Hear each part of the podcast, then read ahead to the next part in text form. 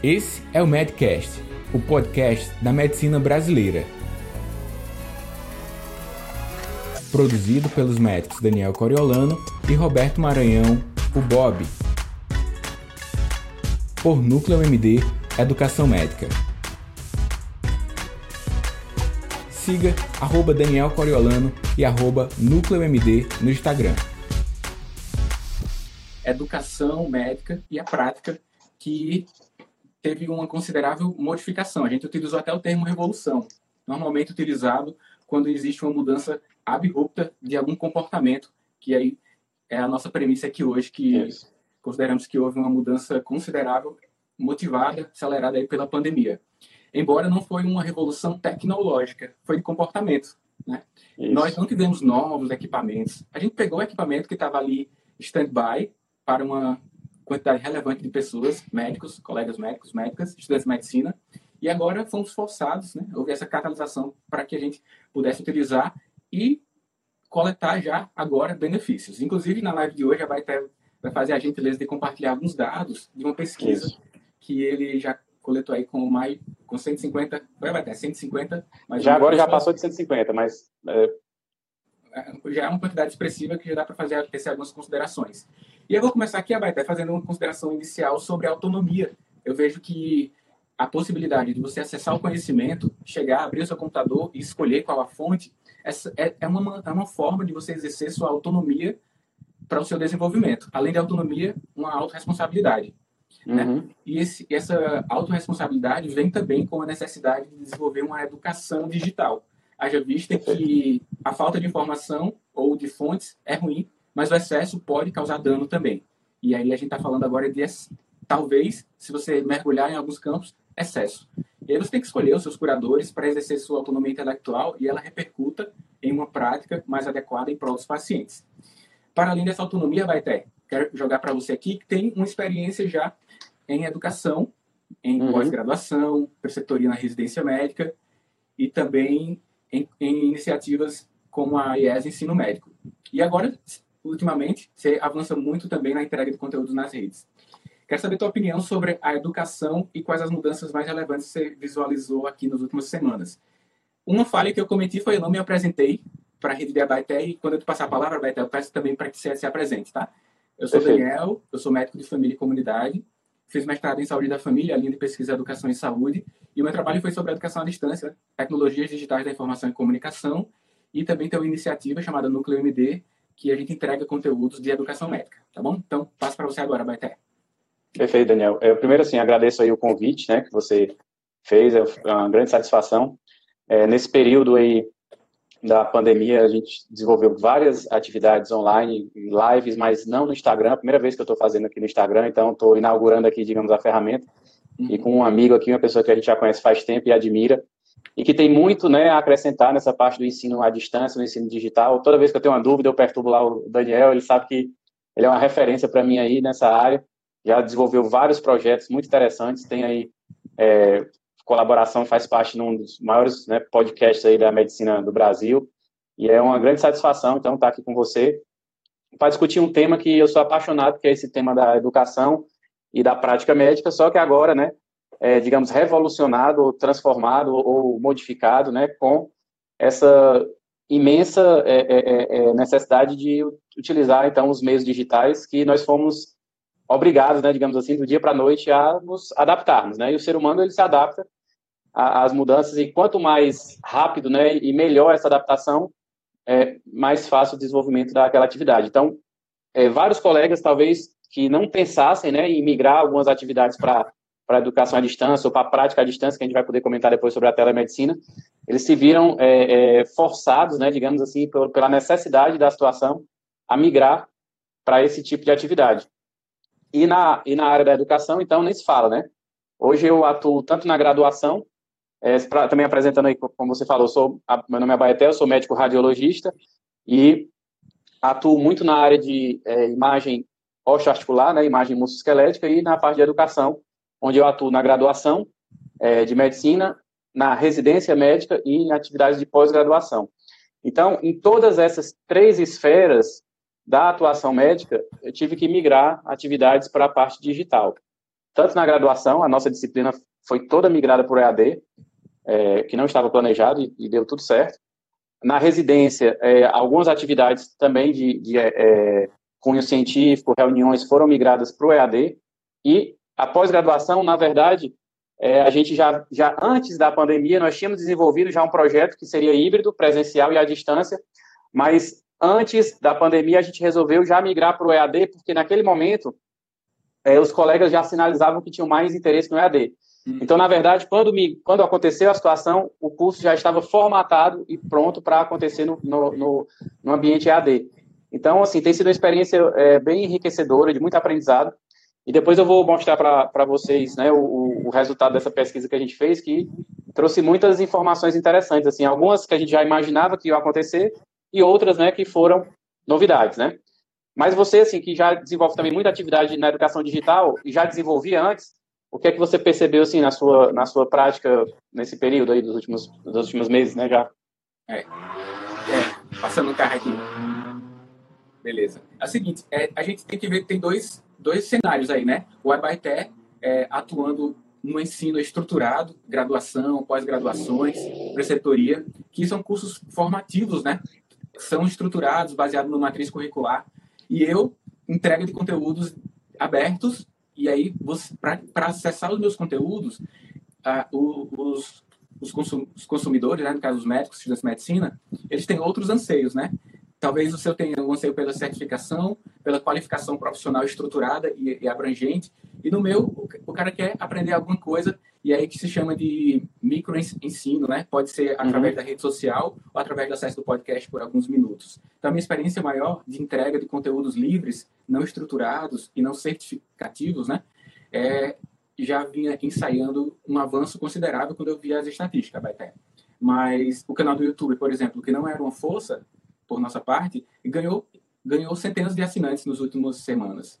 Sim. Mas o, o, forte nosso era o podcast, que a gente tem um podcast a cada domingo na Hora do Fantástico. É um, então são os quatro ou cinco por mês.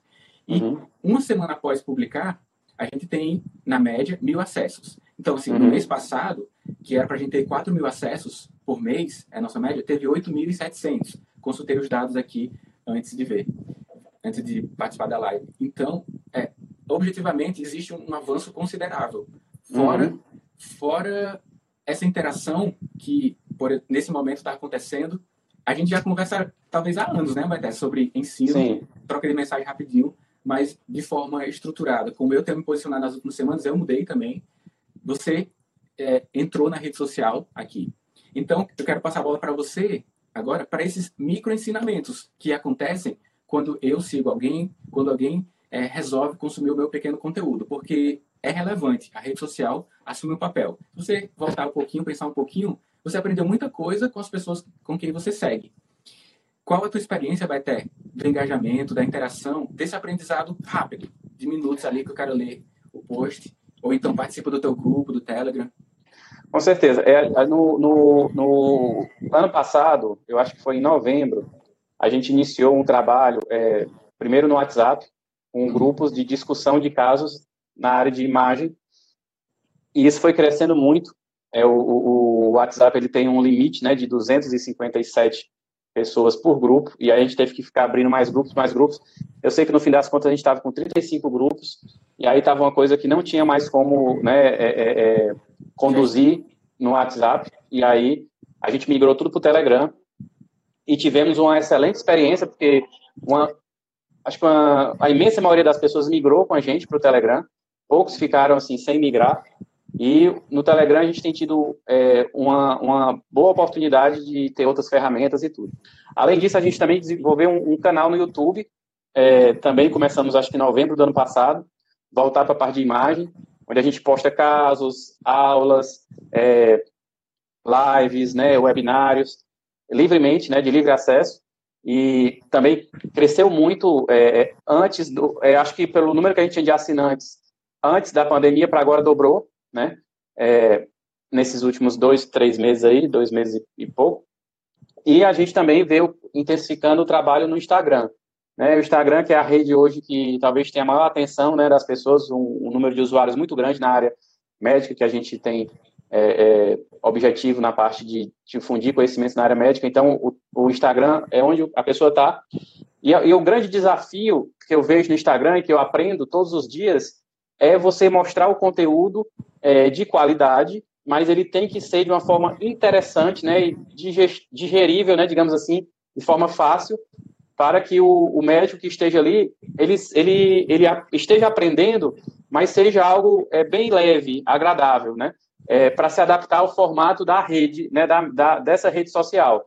Então, entre os meus conteúdos, às vezes eu coloco alguma brincadeira, faço algum, algum, algum meme, ou, ou, ou tento é, é, fazer diferentes formas de entregar o conteúdo. Às vezes é um vídeo, às vezes é uma enquete, às vezes é uma, uma lista de perguntas, às vezes é uma. uma né, um, aí tem uma imagem que ilustre a situação, às vezes é uma interação com outro colega.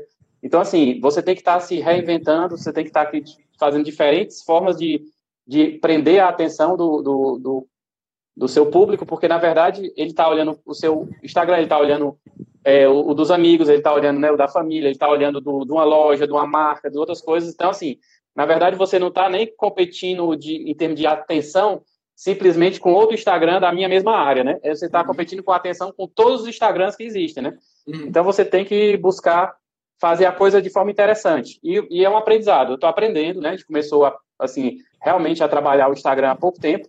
E todo dia é aprendizado. Como eu falei, hoje é a primeira live que eu estou fazendo. Uhum. Né? E a gente está todo tempo aprendendo, todo tempo aprendendo, né? É, também não estava muito com frequência aqui nas lives, não. Eu participei de alguns como convidado e essa é a primeira que está dando certo. Eu até tentei fazer com o Bob outras vezes, mas ficava travando, mas agora deu certo. E, e, tanto quanto consumidor de conteúdos no Instagram e outras redes sociais, quanto produtor de conteúdo, né, é, é uma variável que nós precisamos colocar a criticidade, que é ter a educação digital manifestada aqui também. Por exemplo, quando você escolhe os seus curadores de conteúdo, você reduz um dos pontos negativos do ensino baseado em tecnologias digitais, a informação e comunicação, que é o excesso de informação causando paralisia em você.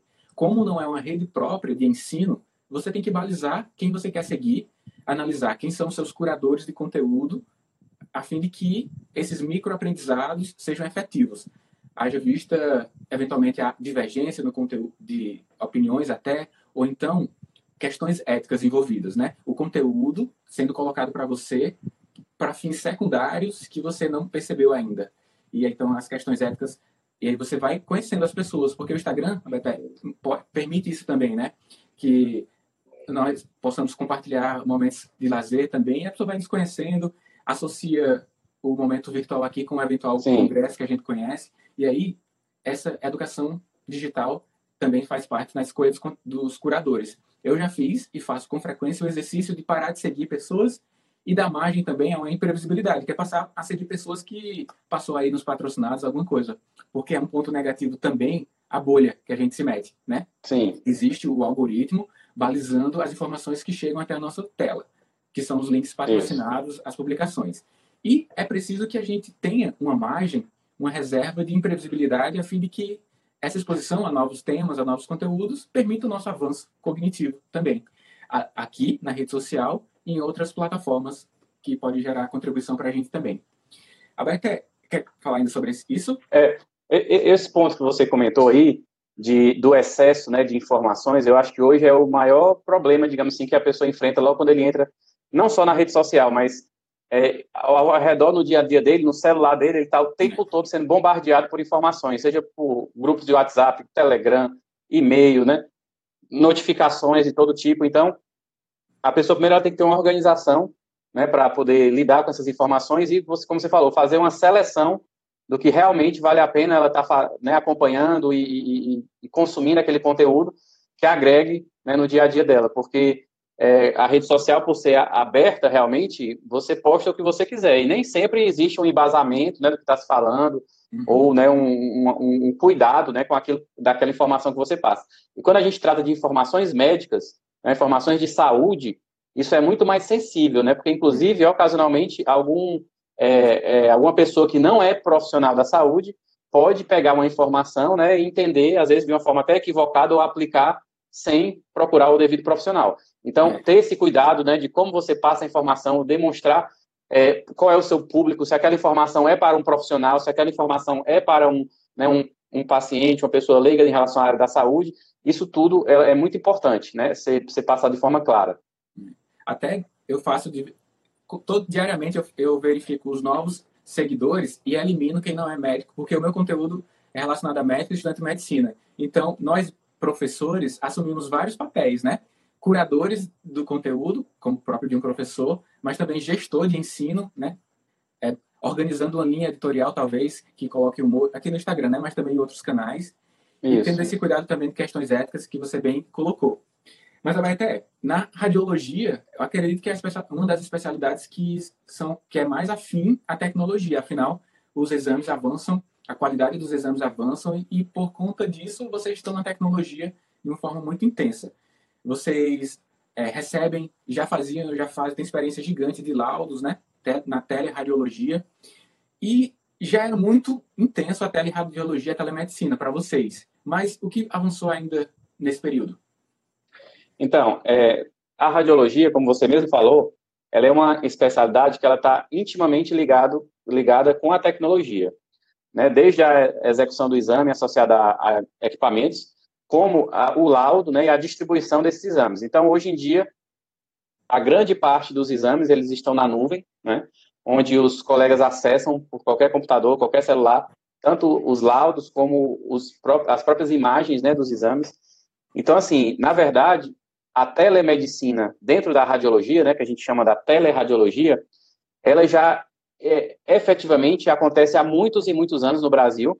E essa toda essa discussão que hoje envolve a telemedicina e todas as questões é, já foram muito discutidas na radiologia e já tem uma regulamentação bem definida. Tinha uma mais antiga de 2009 que foi substituída por uma de 2014 é, essa de 2009 era bem é, mais superficial, incompleta, porque naquela época nem se tinha tantos conhecimentos ou meios como foi aparecer depois. Então, em 2014, isso foi muito bem regulamentado. Então, hoje se sabe exatamente quando pode fazer é, teleradiologia, qual é o médico que tem que estar numa ponta, como é que o médico tem que estar na outra, como é que é feita a transmissão de dados, a segurança da informação, a, o sigilo da informação, os protocolos que têm que ser usados para se transmitir dados de pacientes e imagens e como você tem que fazer essa, essa, análise do exame e tem que retornar. Então, tudo isso ele é muito bem estruturado dentro da radiologia. Então, existe já de forma ampla no Brasil. Logicamente que existem críticas, como existem né, fatores positivos, que não cabe nesse momento a gente discutir, mas o fato é que ele já é uma grande realidade mesmo no nosso meio da radiologia, essa a, a tele, teleradiologia. Né? Então, praticamente a imensa maioria dos radiologistas praticam algum tipo de teleradiologia, mesmo que seja dentro de um próprio rede de clínicas, ele às vezes está numa clínica laudando exames de outra clínica. Então não uhum. deixa de ser um teleradiologia porque ele está acessando à distância né, os laudos dos exames da outra clínica. Ah, pode não ser em outra cidade, pode não ser né, em outra situação mais distante, mas ele está acessando à distância ou até mesmo de casa, né, ou acessar o computador da clínica e laudar. Então isso é uma telemedicina, é uma teleradiologia apesar de ser é, dentro da característica específica da, da nossa área, né? É interessante é, isso, porque não precisa estar do outro lado do mundo, né? É, tá no, considerar esse método. Nessa regulamentação do Brasil. A empresa que presta o serviço de teleradiologia ou o profissional, eles têm que estar é, com sede né, no Brasil e registrado no Brasil. Então, é, existem profissionais que até podem, por um tempo, morar fora, por exemplo, mas eles têm registro ativo né, no CRM, né, no CFM no Brasil, uhum. então eles estão aptos a praticar o laudo aqui. Mas é, se for uma empresa, por exemplo, ela tem que ser uma empresa com sede no Brasil. Por que isso? Porque existem outros países do mundo em que é possível se laudar de empresas de outros países. Então, uhum. por exemplo, é, é muito comum isso na Índia, eles têm empresas lá especializadas em laudar exames em outros países. Então, as, esses países mandam exames para lá, o pessoal lauda e manda o resultado, né? No Brasil, isso não é previsto em legislação, só empresas brasileiras mesmo. Uhum. E nesse caso da teleradiologia, sempre tem próximo ao paciente uma clínica de radiologia que vai realizar a entrega do exame, ou então isso é enviado para por meios digitais. O laudo é enviado por e-mail como se fosse um exame laboratorial, direto, é. dando mais agilidade à entrega? É, tem várias formas de acontecer. Na maior parte dos casos, é, a clínica tem um portal onde o, o paciente recebe um login e senha, e aí ele acessa esse portal e lá ele consegue baixar o exame dele e, as, e a, o laudo. Uhum. Geralmente é assim que funciona. Uma queixa frequente, até de colegas radiologistas é que eles necessitam muitas vezes, vocês, né, de, da história clínica mesmo que seja breve para contribuir na análise da imagem. Então, as plataformas atuais permitem que a história clínica, a justificativa, quando enviada junto à solicitação, chegue até acesso ao médico que vai laudar? Ou chega Sim. só a imagem? É, isso aí é um pré-requisito, tá? É, a gente também previsto, inclusive, em legislação. A gente tem que ter acesso a todos os dados clínicos da solicitação do exame e dados clínicos do paciente que são necessários para você laudar aquele exame. Então, o que acontece normalmente é que o paciente faz um questionário na clínica, ele preenche o questionário, saber se ele já teve, se ele fez cirurgia, se ele já fez algum outro procedimento, se ele toma medicações, por que, que ele está fazendo aquele exame, tudo, e a solicitação do médico. E aí, tudo isso é escaneado e é enviado junto do protocolo do exame dele. Então, a, o médico que vai laudar consegue ter acesso a esses dados. Uhum. A gente sabe que, ocasionalmente, pontualmente, existem falhas de comunicação e que, às vezes, a gente tem que ligar para o local ou para o colega para pegar mais informações ou até ligar para o paciente porque às vezes ele tem exame prévio, não trouxe, aí você tem que pedir para ele trazer para ser enviado. Uhum. Então, é, às vezes é um caso de controle, pós uma cirurgia que eu tenho que saber os exames prévios. Então, tem situações que é necessário uma comunicação para resolver a situação do paciente, mas no fluxo normal, isso aí vai tudo enviado junto dos exames. Ah, beleza. Da parte dos atendimentos clínicos, o desafio que está acontecendo agora, esse, nesse momento, são as prescrições, as validações para que chegue até o paciente, validações online. E também é um desafio para o médico, para o médico de uma forma geral, não tão conectado à tecnologia, porque os, os consultórios fechados no período de pandemia, né, muitos pacientes necessitavam da assistência, o médico precisava não só de uma, saber mais uma coisa, mas precisava saber qual plataforma usar para videoconferência, como que ele ia prescrever uma, uma receita válida dentro de uma farmácia e quais Sim. os itens de segurança do paciente dentro da comunicação em rede, né? Então, eu acredito que para o atendimento clínico foi um desafio bem maior e está sendo, né? Muitos é. não estão na clínica por isso e outros estão superando esses desafios que se conecta com o que você falou um pouco antes, que é o poder da adaptação para novos cenários. Com certeza. E tem a questão também do exame físico, né, que não é Sim. é possível ser realizado, uhum. que isso aí, é, com certeza, também né, impacta né, em, em algumas situações e limita né, até onde, às vezes, o profissional consegue chegar é, dentro do, de, dessa, dessa consulta online, mas é, eu acho que é uma ferramenta muito valiosa quando utilizada de forma correta e adequada e ética, né? Então, se você tendo esses cuidados, é algo que pode facilitar muito, por exemplo, a chegada de atendimentos a pessoas que não têm, né, é muita, muita é, estrutura, né, ou então em locais isolados, etc. É, eu peço para quem está acompanhando, pode deixar aqui na área de perguntas, daqui a pouco eu vou abrir e Deixa eu abrir logo aqui para ver se tem alguma. Vai ter. Tem algum questionamento para a gente ir a partir dele? Não, não tem questionamentos por aqui, por enquanto. Mas vamos seguindo. É, eu queria, eu queria comentar, assim, se você pudesse comentar um pouco também, é, como foi a sua experiência, então, nessa questão da, das redes sociais. Qual é que você tem usado mais ultimamente? Qual é que você percebe que porque agora está começando o pessoal a comentar esse negócio do TikTok, né? Que eu uhum. acho que na área médica eu acho que ainda não, a gente não consegue no momento ainda ver muito muita aplicação, mas a gente nunca pode subestimar, né? Porque é, também o Instagram começou muito com outras temáticas, né? Muito longe da área médica e hoje em dia a gente vê muito forte, né? A área médica dentro do Instagram, o YouTube e dentre outras. Então, assim, eu queria só que você comentasse um pouco da sua visão em geral, assim, o um panorama em relação às redes sociais, porque inclusive já já eu vou falar nisso no resultado da nossa pesquisa. Ah, certo. Tô curioso para saber. É, é, isso mesmo. Quando eu comecei no Instagram, eu recebi alguns feedbacks de amigos próximos é, feedbacks é, desmotivando a que uhum. mantivesse. Mas eu, não, eu acabei permanecendo por várias questões, eu gostava mesmo da interação e, como você falou, é, se revelou importante para várias áreas, para vários colegas. E também já, já entrei algumas vezes no TikTok, já baixei umas três, quatro vezes, mas não aguentei passar mais que alguns minutos. Mas é isso, é, é igual um, um local novo que é preciso que haja uma comunidade similar à sua ocupando espaço e aí a comunidade vai moldar a produção, no caso aí do conhecimento. Quando a gente se decidir aqui a, a uma comunidade significativa de médicos ocupar, aí nós passaremos a ter, porque além de produtores, nós consumimos, então passaremos a ter pessoas a seguir e vamos, e vamos é, participando de uma rede, que aí é aquilo que eu falei antes, da sua bolha, né? cria-se uma certa bolha, você tem imagem uma certa previsibilidade, mas é curta, e é interessante por isso. E quanto ao, ao estímulo, a produção de conteúdo aqui no Instagram, eu, a minha principal rede é o Instagram.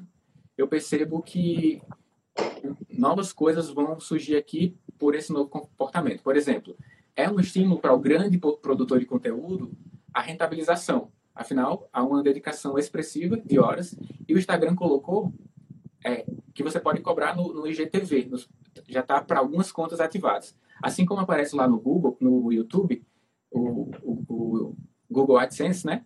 Para rentabilizar aqui aparece também. Eu acredito que isso estimula a rede, a produção de conhecimento, né? De conteúdo mais voltado para uma estruturação e é possível que que aconteça a manutenção por longo prazo aqui. Mas não deve, a gente não deve subestimar as outras redes.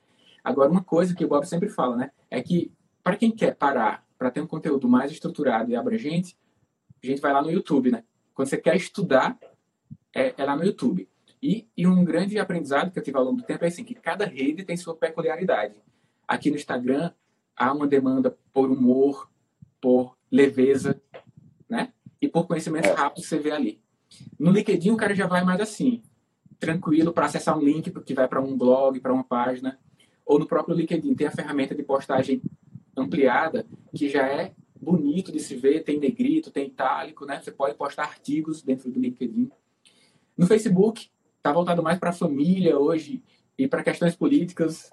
Pelo menos no meu algoritmo está mostrando isso, né? Então, é. cada um tem uma experiência, inclusive, né? E o YouTube, o conteúdo mais estruturado. Acho que quando o conteudista e quando você desenvolve a sua educação digital sabe disso, você vai para as redes muito mais bem direcionado, direcionado do que ficar abrindo aplicativos e passando o tempo quanto a isso, né? Apareceu. É. Eu vejo que o IGTV, né, também está crescendo muito e é, ele entrega muito. Quando eu posto um, um vídeo no IGTV, é, ele rapidamente atinge um grande número de visualizações mais rápido do que o YouTube na minha rede, entendeu? Uhum. Assim, eu, eu tenho visto que o, o Instagram tá, tá estimulando muito, né? O IGTV, eu acho que ele tem um grande potencial aí nesse sentido. Uhum. Tem um questionamento aqui, vou colocar na tela do Fred. Sobre a formulação de videoaulas para postagem, vocês viram algum tempo limite para manutenção? É, para mim só aparece... Da, da, atenção, da atenção do aluno. Hum. Pronto, tá. eu estou entendendo. Foi, foi muito boa, Fred, a sua pergunta. Ele está perguntando assim, se é melhor postar vídeo curto ou vídeo longo, uhum. né? Eu vou dizer, assim, o que eu penso, o Daniel pode falar, o Daniel tem muita experiência nessa parte de AD, mas eu vou dizer, é, eu não vejo que não existe vídeo curto ou vídeo longo, existe vídeo chato ou vídeo que não é chato, certo? Assim, o que, é que eu estou querendo dizer? Eu acho que no começo você pode postar mais vídeos curtos para você ser objetivo e aquela pessoa que ainda não conhece muito o seu conteúdo, que ainda não é, entende tudo o que você quer entregar, ele digerir de forma mais fácil o que você quer. Então, um minuto, dois minutos, quatro minutos, cinco minutos, passou a sua mensagem rapidamente. Mas ao passar do tempo, você pode sim é, ter postagens mais longas, com vídeos mais longos. Por exemplo, eu tenho um vídeo hoje no, no YouTube que tem duas horas de duração e tem muitas visualizações. É, logicamente que um percentual de visualizações não chega até o final do vídeo, mas um uhum. grande número de horas foram gastas ali por pessoas dentro daquele vídeo.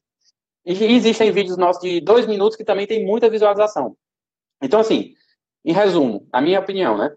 vídeos curtos, você vai ter o maior é, é, chance da pessoa ir até o final.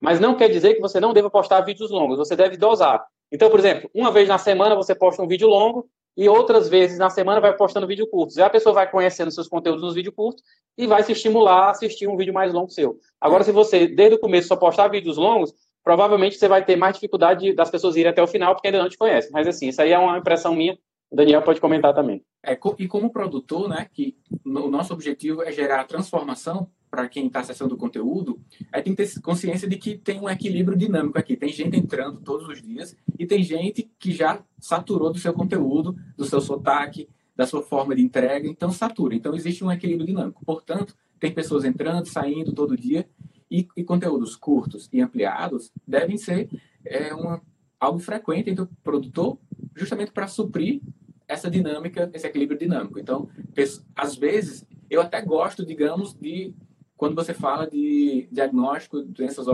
musculares, mas eu estou na fila do banco. E aí você postou um, um vídeo com uma legenda, e é o que eu posso consumir. Depois, você postou um vídeo longo com a aula mais estruturada, mas eu continuei no ambiente de trabalho e não posso acessar. Só que depois eu não volto lá para ver, que é um dos problemas aqui do problema não é, é próprio da rede, né? Você consome conteúdo da hora, você não tem um histórico muito bem arquivado e não há esse comportamento do consumidor de conteúdos pelo Instagram de consultar seu histórico, diferente do YouTube, que você é. faz as playlists, né? Aqui até tem, mas eu mesmo, eu não vou no IGTV para ver qual as coisas antigas com frequência. Apenas uma pequena parcela vai, vai ver. Então, existem níveis de engajamento. Existem os observadores. Eu vou falar aqui, perceba se acontece com vocês que estão acompanhando. Os observadores, que até gostam assim do conteúdo, mas não interagem em curtir nem compartilhar. Ao longo do tempo, você aumenta o seu grau de interação, passando a dar curtidas, depois você passa a compartilhar com as pessoas, isso é uma pirâmide vai afunilando até o último topo da pirâmide, quando você pega o conteúdo da pessoa e você produz o conhecimento com aquele conteúdo. Por exemplo, acessou um conhecimento aqui de educação financeira que eu postei, e aí, quando terminou, ele foi lá, abriu o computador, fez sua planilha, executou, entendeu? O nível de engajamento é muito maior. Então, é. essa pessoa que está no nível da pirâmide alto de engajamento é o que assiste o seu vídeo completo. E ele compartilha e tudo. Então, aqui a dinâmica é essa todo tipo de conteúdo é consumido. Quanto maior a sua base de seguidores, o importante é isso. Você faz. Só, só é, também complementando a resposta para a pergunta do Fred, é que o vídeo também vai depender muito da plataforma que você vai utilizar e o formato. Então, uhum. no próprio Instagram, tem três formatos, né? Tem um history, você vai ter 15 segundos, que você pode ocasionalmente né, até quebrar em mais, mas assim, a, a fração, digamos, do vídeo é de 15 segundos. No feed, que geralmente vai ter um minuto, né, ali. E no IGTV, que eu acho que vai até 10 ou, ou, ou 15 minutos no máximo. Era até 10, parece que aumentou. Então, assim, no Instagram você só tem essas opções. Você não vai ter mais do que isso. Se você fizer 20 minutos, você já não consegue postar no Instagram. Aí você tem o YouTube, que aí você não vai ter esse limite de tempo. Aí você tem, você pode pegar o link do YouTube e colocar no Facebook, por exemplo. Aí você vai tendo que ver como você quer trabalhar esses vídeos. Mas, especificamente para o Instagram, que é o que a gente está conversando assim, digamos, que seria a principal plataforma hoje para o médico, é, são conteúdos realmente mais rápidos, no máximo 10 minutos com IGTV, né? É. Aí essa é a ideia. Dependendo da conta, ele libera mais minutos. Por exemplo, ao finalizar aqui, caso a gente queira deixar no nosso, no meu, no caso que eu ativei aqui a live, né? Aí vai ter uma hora de conteúdo e vai ficar no IGTV. Nesses casos, ele vai ficar salvo. Lá. É, isso só quando é live, nessas coisas é. assim, grava. Mas, mas é, para você postar, você não consegue. Agora, se você é. fizer uma live, você pode gravar uma hora, né? Uhum. É. A gente tá com 40 minutos aqui de bate, minutos de bate-papo.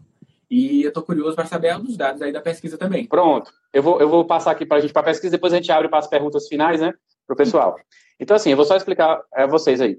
Quando o Daniel me convidou para esse bate-papo, que eu achei muito interessante, eu resolvi aproveitar a oportunidade para fazer uma pesquisa, tá? Só com médicos. Nesse caso, foram médicos radiologistas, que é o nosso público que a gente trabalha mais, porque eu queria fazer um artigo científico para mostrar o impacto da pandemia dentro da educação médica e da prática médica, né, nesse período. E aí, só que eu foquei na radiologia, que também é, é, é, é um universo que pode exemplificar para os demais colegas. Então, por exemplo, é, primeiro, eu peguei a faixa etária aqui dos colegas que estavam conectados no Telegram e tudo, e em torno de 50% deles tinham entre 30 e 40 anos, tá?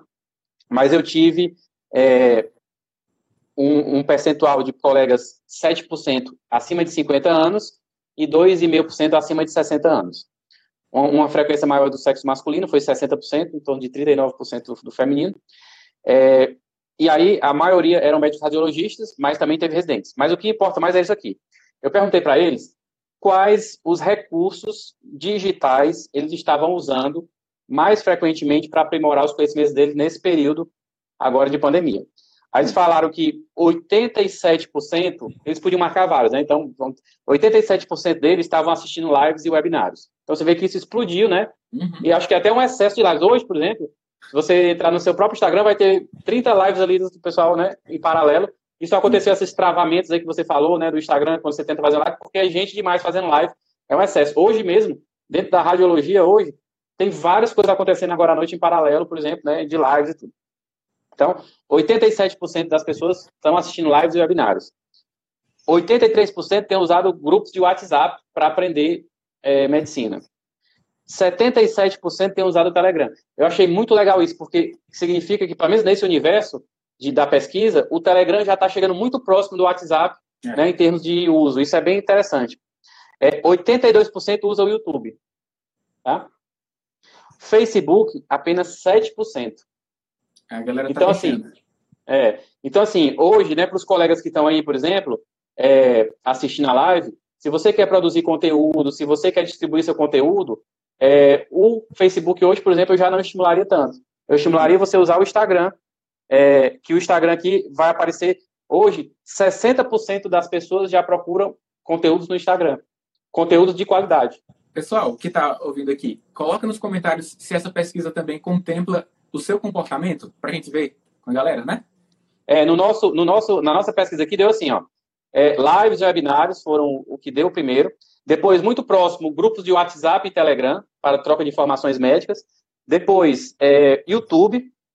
Aí veio logo em seguida o Zoom, como uma plataforma que está sendo extremamente. 78%, quase 79% estão usando o Zoom para troca de informações médicas.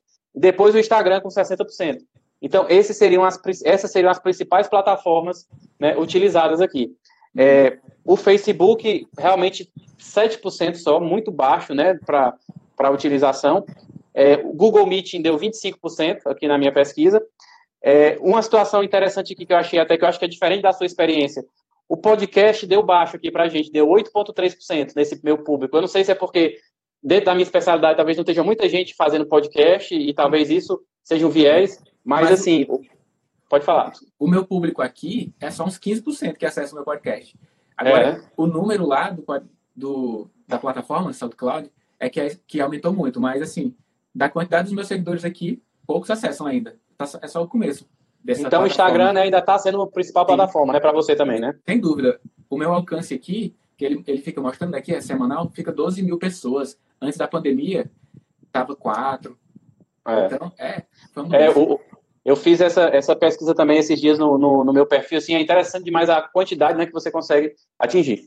É. Aí, olha aqui, pessoal, esses dados aqui bem interessantes. É, continuando a pesquisa. É, eu, pergun eu perguntei... Vai ter. Pronto. Para... A câmera mudou. Aí. Pronto. É, eu perguntei se é, ele já utilizava esses recursos online antes da pandemia. Importante. Certo? E 74% usava, mas 25% das pessoas não utilizavam esses recursos antes da pandemia. É aí tá tanto no tempo quanto na quantidade de pessoas que configuram, então, a revolução de comportamento, né? É. 25% das pessoas não usavam recursos online de aprendizagem e agora estão usando. Tá? Uhum. E aí eu perguntei quem já usava se aumentou o uso na pandemia, certo? Uhum. E 98% disseram que aumentou o uso. Só dois do contra ali. É. É porque e agora... esses, esses dois, Abaité, não, é porque já consumia muito, entendeu? É. Aí não aumentou. É. E, eu, e, a, e a outra pergunta aqui, bem interessante. Eu perguntei assim, se você pretende, após a pandemia, continuar utilizando esses meios que você aprendeu a utilizar na pandemia. E 99,4% disseram que querem continuar utilizando. Ou Mas, seja, né? mais um ponto para a revolução, que você não quer voltar para o estado anterior. Isso. Porque existem são, várias coisas mudaram, né, comportamentos, e foi tão efetivo o aprendizado que não faz sentido o tempo gasto no deslocamento, questões relacionadas à violência e estacionamento, né? É. A exposição a esses fatores quando há uma disponibilidade tecnológica dentro do seu ambiente. Que aí é você vai organizar o seu agora seu local. Nunca se falou tanto em home office, né? Exatamente. Tanto na necessidade, eu acredito que até uma mudança arquitetônica. Em dado momento, os empreendimentos tinham lá o seu salão, salão gourmet, sua varanda gourmet com churrasqueira. Agora vai ter que ter co co-works. Home office gourmet, né? é, só se for. Vai ter que ter nos prédios um, um, um local para trabalho, né? Que as pessoas ficam nos seus apartamentos, mas tem uma movimentação. Você desce lá, e, e estuda e trabalha. Aqui mesmo isso. onde eu estou, houve, tem isso, mas já tinha antes. Tem um espaço pequeno, mas é, vai ser uma demanda é, de tudo, né? Além, além de tudo, além da educação. É. Inclusive, eu, né, também na pesquisa eu, eu perguntei se eles hoje preferiam a modalidade EAD em relação ao ensino tradicional. e 62% das pessoas disseram que hoje preferem a modalidade AD. Então, assim, achei isso bem interessante. E aí eu pedi para eles comentarem, assim, é, né, de forma aberta, várias coisas, veio muito dado interessante, mas aí eu fiz uma pergunta, assim, bem, digamos, ousada, né, para ver se era a resposta deles. Eu perguntei assim, você acredita hoje que a, o ensino online consegue substituir, sem prejuízo algum, o ensino presencial no diagnóstico por imagem? Assim, excetuando-se é, procedimentos, né, é, onde tem habilidades práticas como ultrassom e procedimentos de intervenção. Aí, o que é que eu, eu fiz essa sentença e eu perguntei, o que acontece? É, apenas 26% discordaram totalmente. Hum. 61% concordou parcialmente, ou seja, eles acham que pode substituir em grande parte, mas talvez não totalmente, e mais 11% disseram que pode substituir totalmente. Mas, assim, somando os dois dados de que a preferência hoje de 62% das pessoas é o ensino online e que, somando aqui, mais 72% acham que ele pode substituir quase que completamente o ensino presencial sem prejuízos, é, a gente acredita que realmente a tendência é que aumente muito, né, assim, essa demanda do ensino online. E com as ferramentas, né, que nós temos cada vez mais é, é, é disponíveis, né, com maior qualidade, eu acho que também vai ser um trabalho muito forte agora é, de é, melhorar a nossa banda de internet, né, deixar ela mais estável, né, deixar ela cada vez mais fluida. Isso aí vai, não tem limite, né, assim, de crescimento, né? É, e além de, de um ponto positivo, a gente foi listando alguns positivos e outros a serem pensados, né? Um ponto positivo da educação desenvolvida por meios digitais também é a colaboração. Então, na minha rotina como médico, atuando na clínica geral, como médico de família, é improvável que eu tivesse um tempo dedicado a debater com um radiologista aqui sobre educação à distância. Ele debater com os, os pares da minha especialidade, provavelmente. É, essa margem para colaboração está muito mais intensa aqui. Então, a gente vê, vê um médico intensivista fazendo live com a enfermeira da atenção primária. É, a Baeté, as, as lives que você fez lá no YouTube foi voltado para a imagem, mas tá, tá totalmente ah. livre aqui, ao longo do tempo, novas conexões, de uma forma muito Mas eu fiz live com, com colegas da patologia, da ortopedia, medicina uhum. esportiva, fisioterapia. Foi, fiz várias é, experiências diferentes e muito enriquecedoras, foi muito bacana. Então, esse ambiente educacional colaborativo, mais um benefício aqui. Então, tem, tem coisas boas, mas é preciso que, vencida essa etapa de acesso à tecnologia, de saber como é que vamos usar isso a nosso favor, né? Que aí está dentro do grande campo da educação digital, é. a gente foi citando um, um ponto ou outro aqui.